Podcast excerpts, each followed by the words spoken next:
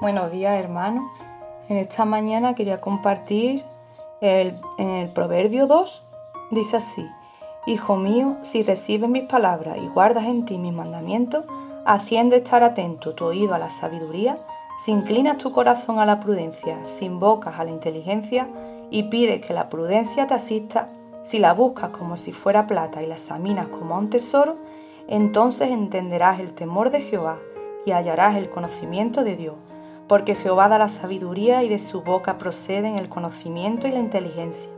Él provee de sana sabiduría a los rectos, es escudo para los que caminan rectamente. Él es quien guarda las veredas del juicio y preserva el camino de sus santos. Entonces comprenderás que es justicia, juicio y equidad, y todo buen camino, cuando la sabiduría penetre en tu corazón y el conocimiento sea grato a tu alma, la discreción te guardará y te preservará la inteligencia para librarte del mal camino de los hombres que hablan perversamente, de los que abandonan los, los caminos rectos para andar por sendas tenebrosas, de los que disfrutan haciendo el mal y se gozan con las perversiones del vicio, las veredas de los cuales son torcidas y torcidos sus caminos. Serás así librado de la mujer ajena, de la extraña que halaga con sus palabras, que abandona al compañero de su juventud y se olvida del pacto de su Dios, por lo cual su casa se desliza hacia la muerte y sus veredas hacia los muertos. De los que a ella se lleguen ninguno, se, ninguno volverá, ni seguirá de nuevo los senderos de la vida. Tú así andarás por el camino de los buenos y seguirás la senda de los justos, porque los rectos habitarán la tierra y los íntegros permanecerán en ella. En cambio los malvados serán eliminados de la tierra y de ella serán arrancados los prevaricadores. En este proverbio nos habla acerca de la sabiduría y cómo la podemos alcanzar. Esta es necesaria y muy importante para poder llevar una vida como a Dios le agrada. Dios solo se la da a aquellos que la buscan y que quieren ser sabios y que prestan atención y toman interés en lo que Él dice en su palabra, a aquellos que se preocupan y se responsabilizan de llevar a cabo sus mandamientos la sabiduría la tenemos que pedir y desearla. La Biblia nos dice que el principio de la sabiduría es el temor a Jehová. Y no es un temor de pensar que Dios puede permitir que nos pase algo malo o que nos castiga si no le obedecemos. El temor a Jehová se trata de un temor que se produce en nosotros cuando sabemos quién es Dios, que es un Dios justo, soberano y santo es un temor reverente por el cual sentimos gran amor, admiración y respeto.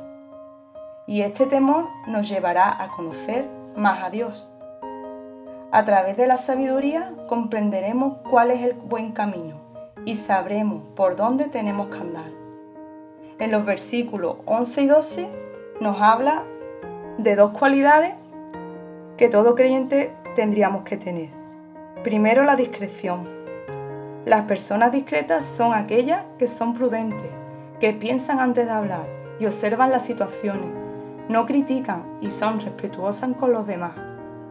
Y la segunda sería la inteligencia. Las personas inteligentes son aquellas que guardan y que ponen en obra los mandamientos y estatutos de Dios.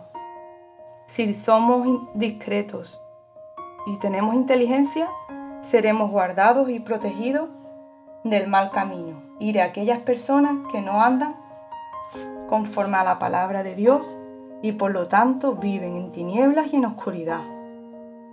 Destaca también en este proverbio la inmoralidad sexual y cómo podemos resistir a la tentación porque esa inteligencia y esa sabiduría que hemos adquirido al poner nuestra vida sobre una base sólida nos da fortaleza para vencerla y huir de ella.